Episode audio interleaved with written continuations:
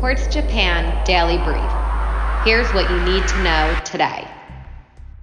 Beijing imposed new COVID 19 testing rules. Incomers must test for the illness 72 hours before entering the Olympic City, which detected its first Omicron case over the weekend. Meanwhile, India's case count hit an eight month high.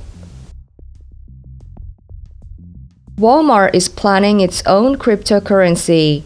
U.S. patent filings show the world's largest retailer wants to make and sell virtual goods, including NFTs. China's growth is slowing. Thanks to weak demand and strict COVID 19 measures, the country is expected to report its slowest quarterly GDP growth since mid 2020. Tonga was smothered with ash after a volcano erupted. Up to 80,000 people in the country may have been affected, while tsunami waves crashed into New Zealand and other Pacific islands.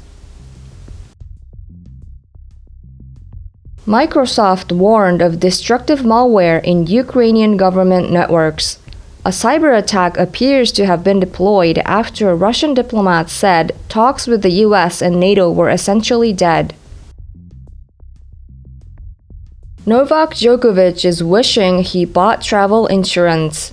The unvaccinated Serbian tennis star left Australia after the government revoked his entry permit, saying Djokovic's presence risked spreading anti vaccine views.